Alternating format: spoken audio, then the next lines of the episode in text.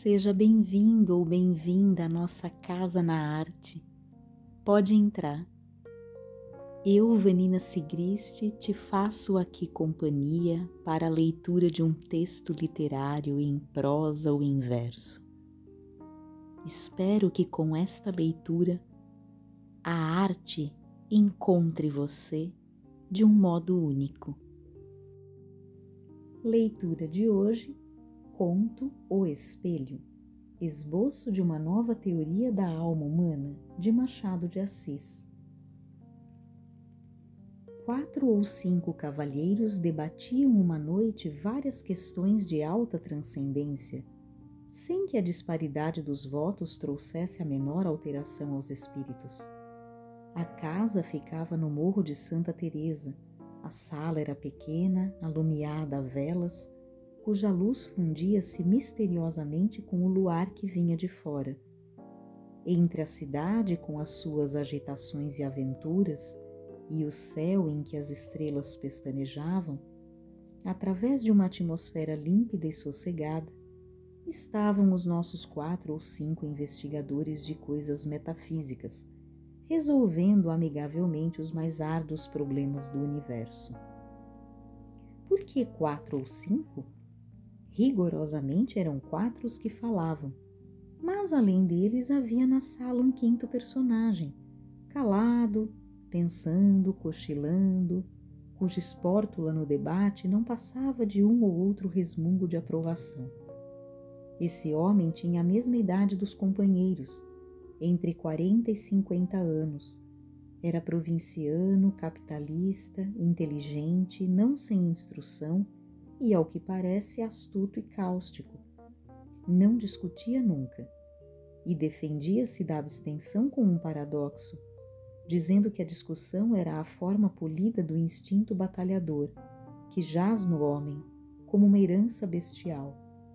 E acrescentava que os serafins e os querubins não controvertiam nada, e, aliás, eram a perfeição espiritual e eterna.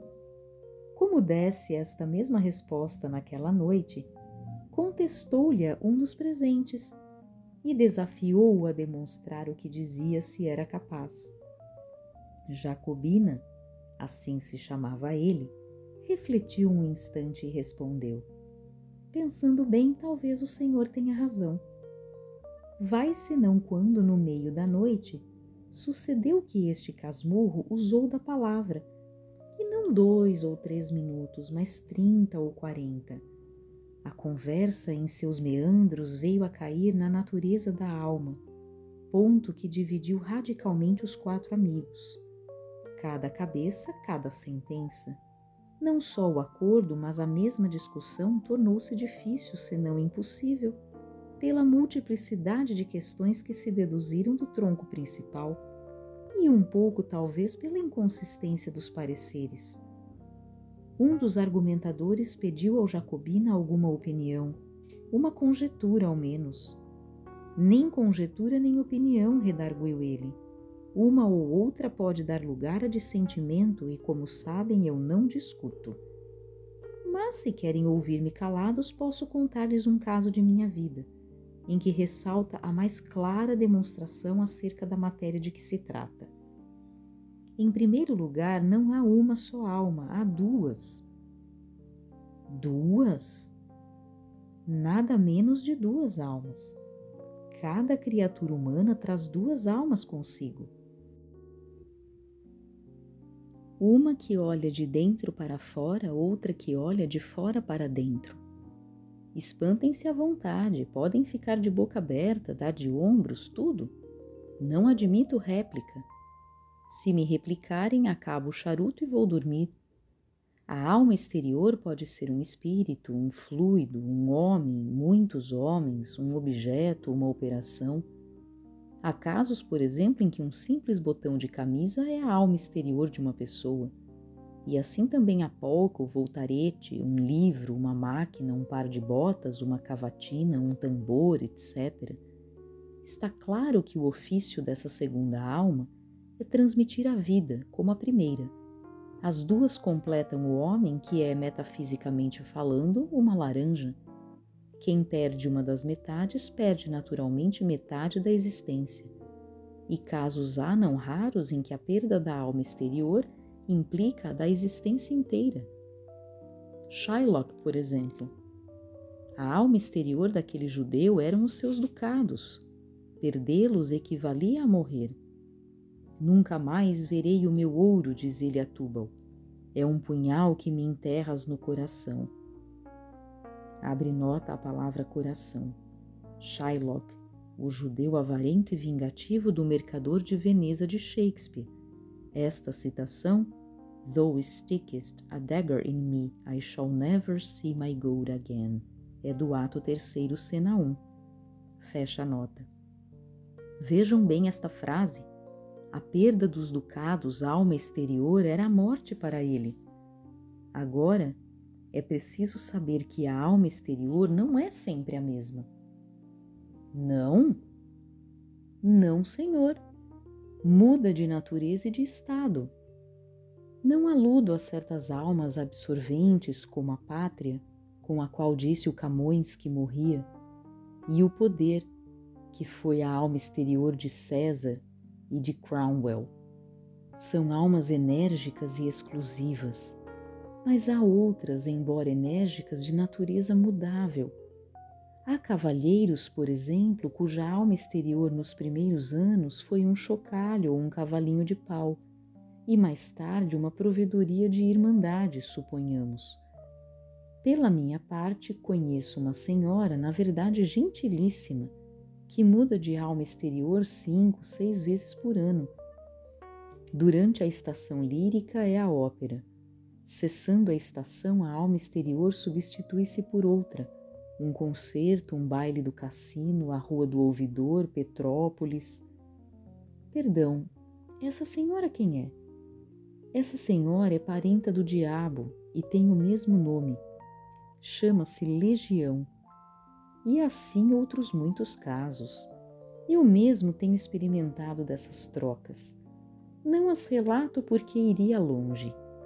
Restrinjo-me ao episódio de que lhes falei, um episódio dos meus 25 anos.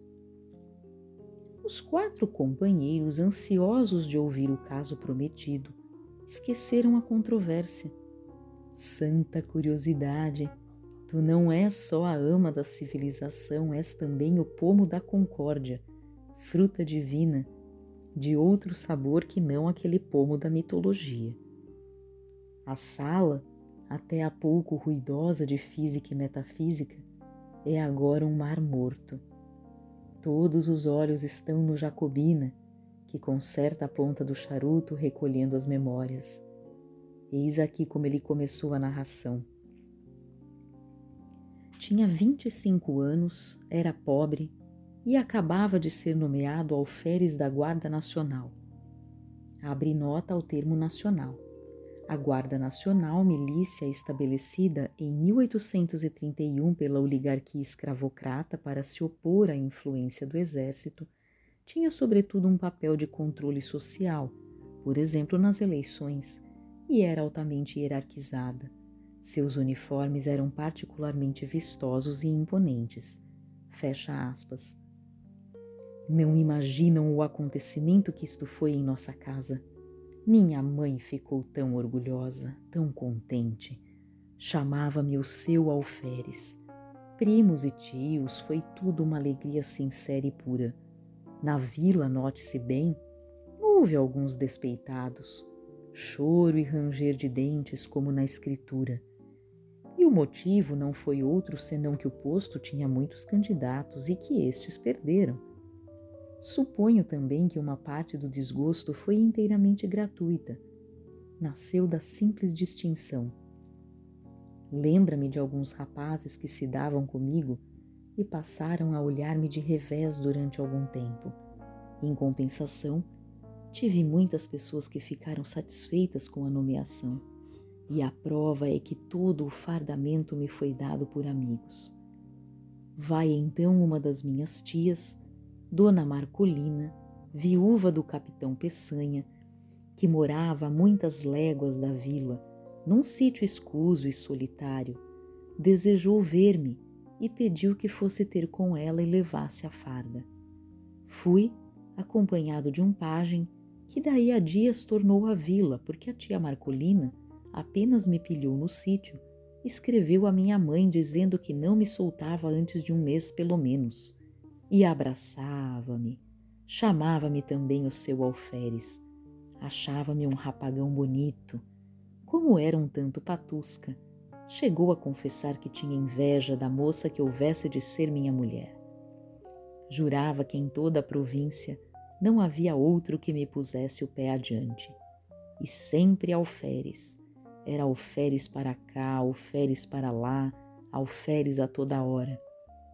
Eu pedia-lhe que me chamasse Joãozinho como dantes, e ela abanava a cabeça bradando que não, que era o senhor alferes. Um cunhado dela, irmão do finado Peçanha que ali morava, não me chamava de outra maneira. Era o senhor alferes, não por gracejo, mas a sério, e à vista dos escravos, que naturalmente foram pelo mesmo caminho. Na mesa tinha eu o melhor lugar, e era o primeiro servido.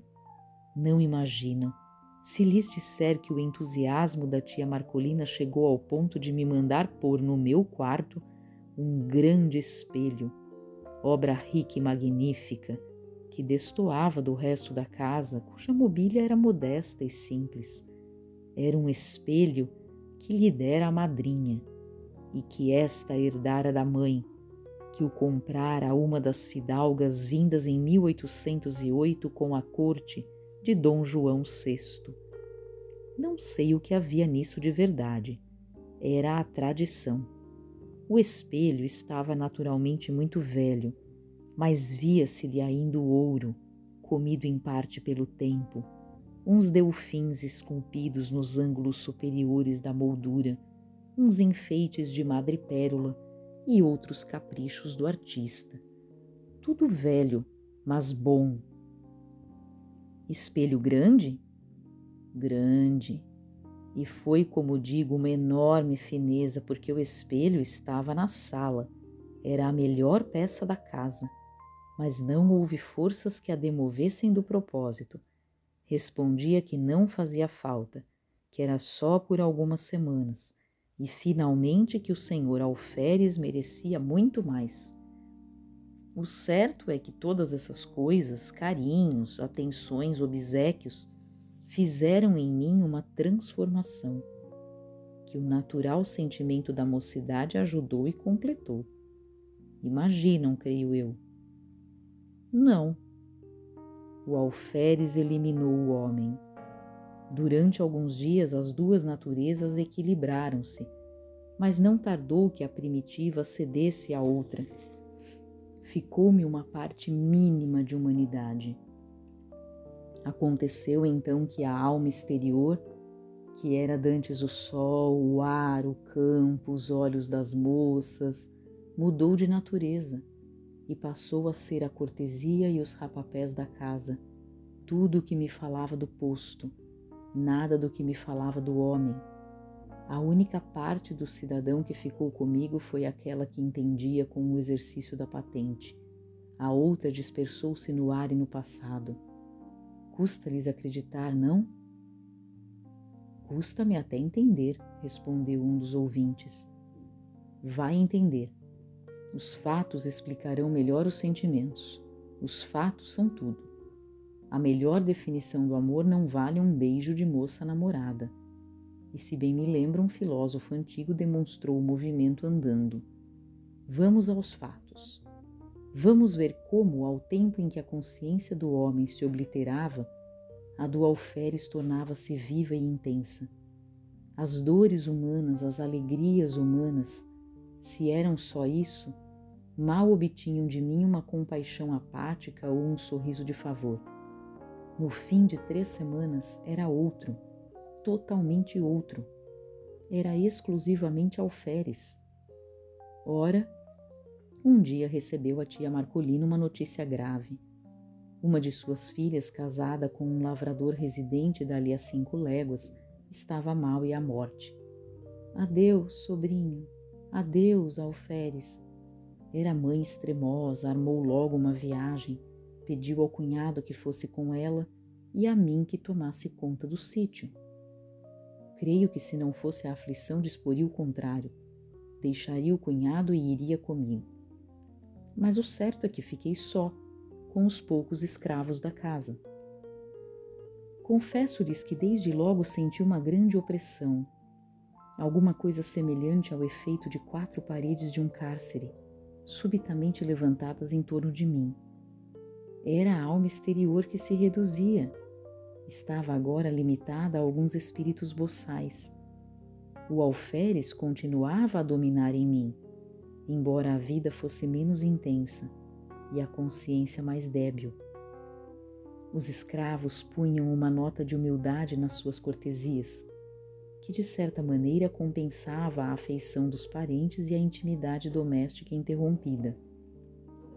Notei mesmo naquela noite que eles redobraram de respeito, de alegria, de protestos. New Alferes, de minuto a minuto. New Alferes é muito bonito. New Alferes há de ser coronel. New Alferes há de casar com moça bonita, filha de general. Um concerto de louvores e profecias que me deixou estático. Ah, pérfidos! Mal podia eu suspeitar a intenção secreta dos malvados. Matá-lo? Antes assim fosse. Coisa pior? Ouçam-me. Na manhã seguinte, achei-me só. Os velhacos, seduzidos por outros ou de movimento próprio, tinham resolvido fugir durante a noite. E assim fizeram Achei-me só, sem mais ninguém, entre quatro paredes, diante do terreiro deserto e da roça abandonada. Nenhum fôlego humano. Corri a casa toda, a senzala, tudo, nada, ninguém, um molequinho que fosse. Galos e galinhas tão somente, um par de mulas que filosofavam a vida, sacudindo as moscas, e três bois. Os mesmos cães foram levados pelos escravos nenhum ente humano. Parece-lhes que isto era melhor do que ter morrido? Era pior. Não por medo. Juro-lhes que não tinha medo. Era um pouco atrevidinho, tanto que não senti nada durante as primeiras horas. Fiquei triste por causa do dano causado à tia Marcolina. Fiquei também um pouco perplexo, não sabendo se devia ter com ela para lhe dar a triste notícia ou ficar tomando conta da casa. Adotei o segundo alvitre para não desamparar a casa e porque, se a minha prima enferma estava mal, eu ia somente aumentar a dor da mãe sem remédio nenhum. Finalmente, esperei que o irmão do tio Peçanha voltasse naquele dia ou no outro, visto que tinham saído a viajar 36 horas. Mas a manhã passou sem vestígio dele e à tarde comecei a sentir uma sensação como de pessoa que houvesse perdido toda a ação nervosa e não tivesse consciência da ação muscular. O irmão do tio Peçanha não voltou nesse dia, nem no outro, nem em toda aquela semana. Minha solidão tomou proporções enormes. Nunca os dias foram mais compridos, nunca o sol abrasou a terra com uma obstinação mais cansativa as horas batiam de século a século no velho relógio da sala, cuja pêndula, tic-tac, tic-tac, feria minha alma interior como um piparote contínuo da eternidade. Quando muitos anos depois li uma poesia americana, creio que de Longfellow, e topei com este famoso estribilho: Never, forever, forever, never abre nota ao termo never, Henry Wadsworth Longfellow, 1807-82, um dos poetas americanos mais populares da época. Os versos citados são da balada The Old Clock on the Stair, 1845. Fecha a nota. Confesso-lhes que tive um calafrio. Recordei-me daqueles dias medonhos. Era justamente assim que fazia o relógio da tia Marcolina never, forever, forever, never. Não eram golpes de pêndula, era um diálogo do abismo, um cochicho do nada. E então de noite, não que a noite fosse mais silenciosa, o silêncio era o mesmo que de dia, mas a noite era a sombra, era a solidão ainda mais estreita ou mais larga. Ninguém nas salas, na varanda, nos corredores, no terreiro, ninguém em parte nenhuma. Riem-se. Sim, parece que tinha um pouco de medo. Oh, fora bom se eu pudesse ter medo, viveria. Mas o característico daquela situação é que eu nem sequer podia ter medo. Isto é, o medo vulgarmente entendido. Tinha uma sensação inexplicável. Era como um defunto andando, um sonâmbulo, um boneco mecânico. Dormindo era outra coisa, o sono dava-me alívio, não pela razão comum de ser irmão da morte, mas por outra. Acho que posso explicar assim esse fenômeno. O sono, eliminando a necessidade de uma alma exterior, deixava atuar a alma interior. Nos sonhos, fardava-me orgulhosamente no meio da família e dos amigos, que me elogiavam o garbo e me chamavam alferes. Vinha um amigo de nossa casa e prometia-me o posto de tenente, outro o de capitão ou major, e tudo isso fazia-me viver. Mas quando acordava, dia claro, esvaía-se com o sono a consciência do meu ser novo e único porque a alma interior perdia a ação exclusiva e ficava dependente da outra, que teimava em não tornar. Não tornava. Eu saía fora um lado e outro a ver se descobria algum sinal de regresso. Sœur Anne, Sœur Anne, ne vois-tu rien venir? Abre nota ao termo venir, frase de La Barbe Bleue de Charles Perrault, 1628-1703, autor dos contos de fadas reunidos em Conto de ma mère Loire, 1697. Ameaçada de morte por Barba Azul, seu marido, a heroína pergunta repetidamente a sua irmã se seus irmãos vêm salvá-la. Fecha a nota. Nada, coisa nenhuma, tal qual como na lenda francesa nada mais do que a poeira da estrada e o capinzal dos morros. Voltava para casa nervoso, desesperado, estirava-me no canapé da sala. Tic-tac, tic-tac. Levantava-me, passeava, tamborilava nos vidros das janelas, assobiava. Em certa ocasião lembrei-me de escrever alguma coisa, um artigo político, um romance, uma ode. Não escolhi nada definitivamente. Sentei-me e tracei no papel algumas palavras e frases soltas para intercalar no estilo. Mas o estilo, como a tia Marcolina, deixava-se estar. Sir Anne, Sir Anne, coisa nenhuma, quando muito via negrejar a tinta e alvejar o papel. Mas não comia?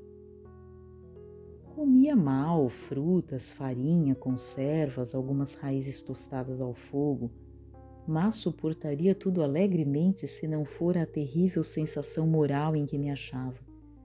Recitava versos, discursos, trechos latinos, liras de Gonzaga, oitavas de Camões, décimas, uma antologia em 30 volumes. Às vezes fazia ginástica outras dava beliscões nas pernas, mas o efeito era só uma sensação física de dor ou de cansaço e mais nada. Tudo silêncio, um silêncio vasto, enorme, infinito, apenas sublinhado pelo eterno tic-tac da pêndula. Tic-tac, tic-tac. Na verdade, era de enlouquecer. Vão ouvir coisa pior convém dizer-lhes que desde que ficara só, não olhara uma só vez para o espelho. Não era abstenção deliberada, não tinha motivo. Era um impulso inconsciente, um receio de achar-me um e dois ao mesmo tempo naquela casa solitária. E se tal explicação é verdadeira, nada prova melhor a contradição humana, porque no fim de oito dias deu-me na veneta olhar para o espelho com o fim justamente de achar-me dois. Olhei e recuei. O próprio vidro parecia conjurado com o resto do universo. Não me estampou a figura nítida e inteira, mas vaga, esfumada, difusa, sombra de sombra. A realidade das leis físicas não permite negar que o espelho reproduziu-me textualmente, com os mesmos contornos e feições. Assim devia ter sido. Mas tal não foi a minha sensação. Então tive medo. Atribuí o fenômeno à excitação nervosa em que andava. Receei ficar mais tempo e enlouquecer. Vou-me embora, disse comigo. E levantei o braço com gesto de mau humor e ao mesmo tempo de decisão, olhando para o vidro. O gesto lá estava, mas disperso, esgaçado, mutilado. Entrei a vestir-me murmurando comigo, tossindo sem tosse, sacudindo a roupa com estrépito, afligindo-me a frio com os botões para dizer alguma coisa. De quando em quando olhava furtivamente para o espelho. A imagem era a mesma difusão de linhas, a mesma decomposição de contornos. Continuei a vestir-me. Subitamente, por uma inspiração inexplicável, por um impulso sem cálculo, lembrou-me. Se forem capazes de adivinhar qual foi a minha ideia, diga. Estava a olhar para o vidro com uma persistência de desesperado, contemplando as próprias feições derramadas e inacabadas, uma nuvem de linhas soltas e informes, quando tive o pensamento: não, não são capazes de adivinhar. Mas diga, diga. Lembrou-me vestir a farda de alferes. Vestia, aprontei-me de todo. E como estava defronte do espelho, levantei os olhos e. Não lhes digo nada. O vidro reproduziu então a figura integral. Nenhuma linha de menos, nenhum contorno diverso, era eu mesmo, o alferes, que achava enfim a alma exterior. Essa alma ausente com a dona do sítio, dispersa e fugida com os escravos, ei-la recolhida no espelho. Imaginai um homem que pouco a pouco emerge de um letargo, abre os olhos sem ver, depois começa a ver, distingue as pessoas dos objetos, mas não conhece individualmente uns nem outros. Enfim, sabe que este é Fulano, aquele é Cicrano, aqui está uma cadeira, ali um sofá, tudo volta ao que era antes do sono. Assim foi comigo. Olhava para o espelho, ia de um lado para outro, recuava, gesticulava, sorria, e o vidro exprimia tudo. Não era mais um autômato, era um ente animado. Daí em diante fui outro. Cada dia, a uma certa hora, vestia-me de alferes e sentava-me diante do espelho, lendo, olhando, meditando. No fim de duas, três horas, despia-me outra vez. Com este regime, pude atravessar mais seis dias de solidão sem o sentir. Quando os outros voltaram a si, o narrador tinha descido as escadas.